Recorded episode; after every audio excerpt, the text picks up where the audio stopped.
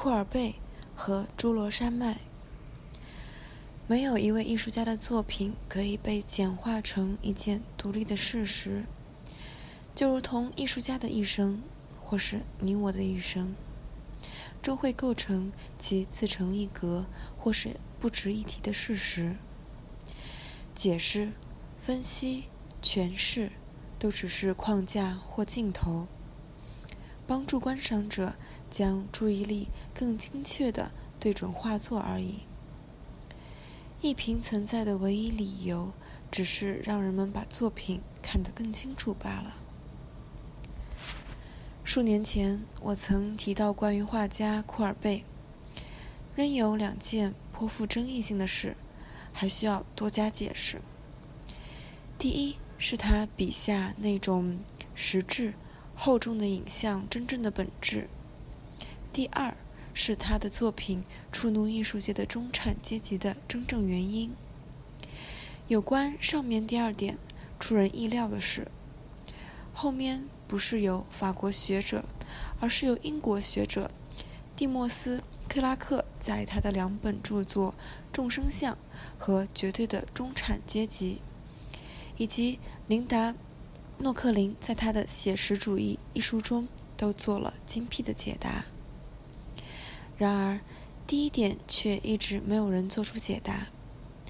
库尔贝的写实主义理论和作品曾被人从社会学及历史的角度来解释，但是库尔贝是如何透过他的眼和手来表达这样的企图的呢？他用来作画的独特方式到底具有什么样的意义呢？当他说艺术是。事物最淋漓尽致的表现时，他所了解的表现是什么意思呢？通常，一位画家度过童年以及青少年时光的地区，对他视野的特质有很大的影响。泰晤士河孕育了特纳，勒阿弗尔港的山脉影响了莫奈的造型。至于库尔贝，终其一生。画的都是自己成长的故乡，位于侏罗山脉西边的卢河山谷，而且不时会去探访。我建议大家不妨想象一下爱尔兰附近的乡村特色，也就是画家的出生地。我相信这对了解他的作品是有帮助的。奥尔兰地区的雨量特别充沛，一年大概有五十一英寸的降雨量。而法国平原的一般降雨量，西部是三十一英寸，中部是十六英寸。奥尔兰地区大部分的雨水渗进石灰岩里，形成了地下水道。卢河在源头处从岩石里涌出时，就已经是一条水量充沛的河流。而这里是典型的科斯特地形，特点特色是石灰。岩外露、河谷纵深、多洞穴和褶曲，在水平线上的石灰岩地层经常会有灰泥堆积，草木因此得以在岩石上生长。人们在库尔贝的许多画作中看见了这样的构图：翠绿的风景在靠近天空处，被一道水平的灰色岩石分开来。爱尔兰的葬礼就是一例。然而，我相信这样的景色和地质对库尔贝的影响不仅止于此。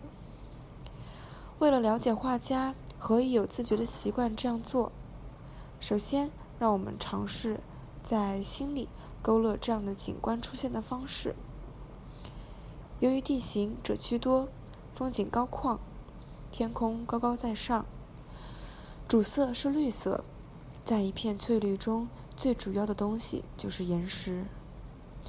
山谷的背景是昏暗的，好似在黑暗中看见洞穴及地下水流渗透出来。在黑暗里，任何会反光的东西都会鲜明的、无油的冒出来。但是由于大部分的东西还待在阴影里，所以呈半明。半灭状，在这里可见的事物是片段的换句话说，事物并不常见，大多是惊鸿一瞥的现象。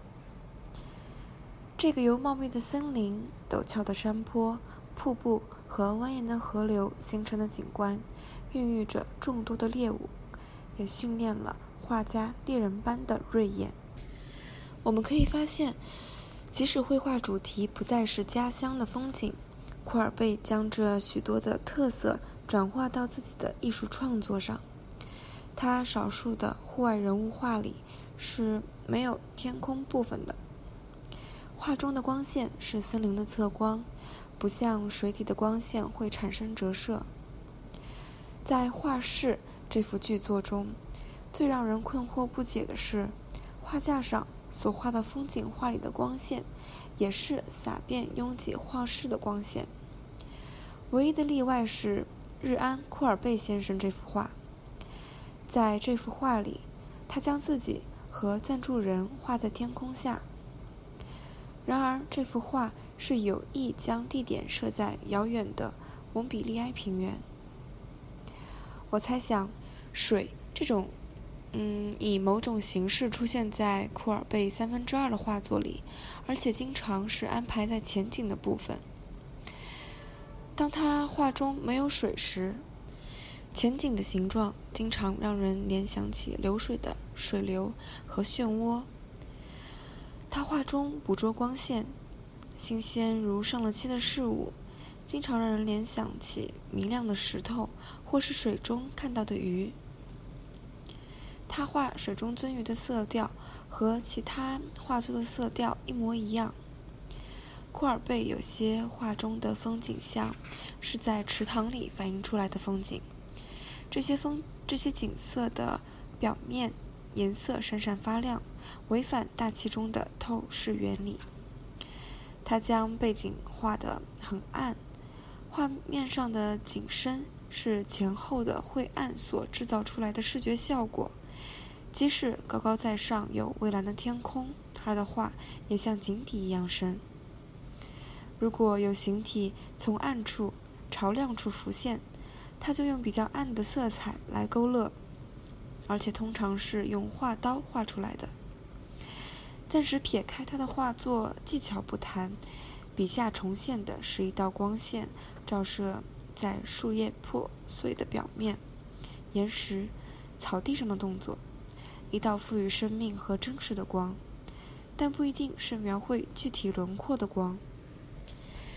以上的许多推论暗示科尔贝的绘画风格与他所成长的故乡关系密切，但是这些关联性并不能解释库尔贝想赋予这样的景观什么样的意义。我们必须深入探索该地的风景特色，例如，岩石是该地景物的主要构成，它们易于辨识，且造成视觉的焦点。换句话说。露出表面的岩石造成该地区的特殊景观。为了充分地表达这句话语的意思，我们可以用岩石面貌来说明。岩石是该地区的主角和精神所在。说话一向夸大的库尔贝则说过，在他的眼里，我甚至可以让石头思考。在岩石围绕的地区里长大。周围的景观是既无法又可遁寻，却又无法改变的真实。确切见到的事物只有极少的秩序。库尔贝的朋友弗兰西斯·魏表示，库尔贝能够将一件物体画得十分逼真，例如一堆砍好的木材，而对这一东西并不了解。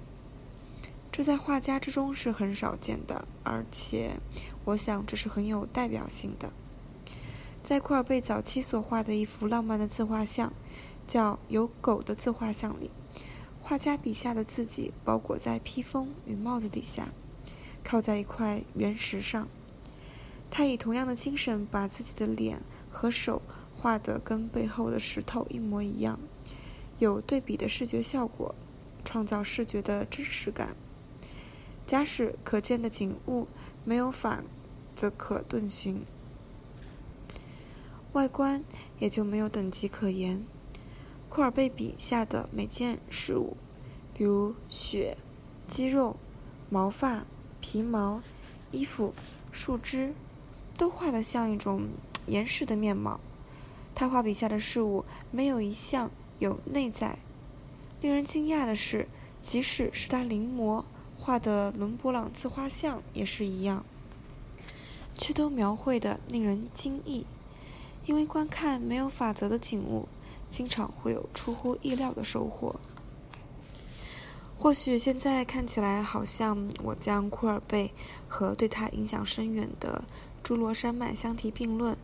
把他看成是不受历史影响、超越时空的一位画家。然而，这并不是我的意图。在特定的历史时空里，作为一位艺术家，侏罗山的景观对库尔贝的影响就是如此深远。即使以侏罗纪时代的标准来看，侏罗山也只能孕育出一个库尔贝。这种地质式的诠释只是提供一个背景。提供题材和视觉要素，作为社会历史的架构。蒂莫西·克拉克对呃科尔贝库尔贝的诸多传奇做了以下的说明。他说：“来自不分地区的有才气的画家，危险的革命分子，粗鲁、酩酊大醉、激动的煽动者。”接着。克拉克说明，实际上，库尔贝在1850年代早期的名作里，凭借自己的万丈雄心，携带着对中产阶级的怨恨和自身的乡村体验，以及对剧场的喜爱和特别的直觉，全心致力于绘画艺术的双重改造。双重是因为他所提出的是想要改造主题和观众。有好几年的时间，他在这个念头的鼓舞下创作，而且开始受到欢迎。这项改造意味着捕捉绘画的真实面貌，并且改变作画的方式。人们可以将库尔贝看成最后的一位大师，他的绘画技巧师承威尼斯画派，伦勃朗、维拉斯开兹、苏巴朗等人。就绘画技巧而言，他算是传统派画家，但是他所习得的传统技巧，并不包括那些技巧所服务的传统价值。人们可以说他窃取了专业知识。例如，传统裸体画的绘制与奢华和财富有着紧密的关系，裸体是情色装饰品。但是库尔贝却挪用了裸体画的形式，用来描绘村妇粗鄙的裸体，而将他的衣物或堆放在河岸上。例如，17世纪西班牙写实主义画风跟宗教简朴、严峻及慈善高贵等道德价值息息相关，库尔贝却挪用了写实风格，在采石工一画中。用来呈现乡村令人绝望、没有救赎的贫穷景象。又例如，荷兰17世纪的群体肖像画是用来彰显某种团队精神的方式。库尔贝运用群体肖像画的形式，在奥尔南的葬礼一画中，用来显示面对死亡时大众的孤独感。在1848年至1856年间，即侏罗山区猎人、乡村民主人士、盗匪画家于一身的库尔贝创作了一些惊人又独树一帜的画作。对这三个角色而言，外观是直接的体验，相对的没有经过惯例的改变，而且正因为如此，显得令人惊讶而不可预测。三个角色的观察都是实实在在的，而且纯真。一八五六年之后，在淫欲奢华的第二帝国时期，只有猎人一角，有时会创作与时下画家不同的风景画，有时画中会有雪花飞舞。在1849年至1950年创作的《奥尔南的葬礼》这一画中，可以瞥见库尔贝的些许灵魂。库尔贝这独一无二的灵魂，在不同时刻会是猎人、民主人士或盗匪画家。尽管库尔贝热爱生命，喜欢自我夸耀及狂妄、狂笑，他的人生观就算不悲观，就算不悲观，也是灰暗的。画布中央全长有一道黑暗区域，表面上这块区域可以解释为哀悼大众的衣服，但是这黑暗区域太过弥漫，也太过深沉，甚至数年后，整幅画的颜色变得更灰暗。其意义不能只是表面上的，其意义是黑暗的山谷、黑夜的降临，以及即将安放棺材的泥土。但是，我想这黑暗区域还有一层社会和个人意义。从黑暗区域里浮现出库尔贝在奥尔南的家人、朋友、邻居的面孔，没有经过理想美化、积怨，或是采取任何规范的描绘出来。这幅画被冠以愤世嫉俗、亵渎及野蛮，被看成一项阴谋。但是这阴谋为何？是丑陋崇拜，是社会颠覆，还是对教会的攻击？画评家想在画中找出一种头绪，却一无所得。没有人发现实际颠覆的典故或出处。库尔贝将这些男女画成参加村庄葬礼的模样，不愿意将画面组织成一种虚假。或者甚至是真实，具有更深远的意义。他拒绝使用艺术将外观调整的功能，使景物变得尊贵。相反，他在二十一平方米的画布上，画出在墓旁参加葬礼实体大小的人群，所宣示的意义就是：这就是我们的模样。而巴黎的艺术群众在确实看到这来自乡村的宣誓意义后，否认该画的真实性，将该画冠以邪恶的夸大之语。库尔贝在灵魂深处也许已经预见这一点，他最大的希望也许是把这当作鼓励自己继续作画的方法。在库尔贝的葬礼、采石工、弗莱基的农民等作品里。当他勾勒浮现在光线中的景物时，坚持将每一可见部分都看得同样珍贵。这让我想到，黑色的区域意味着固步自封的无知。当他说艺术是存在事物最淋漓静致的表现的时候，他是用艺术来对抗那些忽略。或否认现实生活中大部分事物的表现的阶级制度和文化，他是唯一一位勇于挑战文明人的蓄意无知的伟大画家。一九七八年。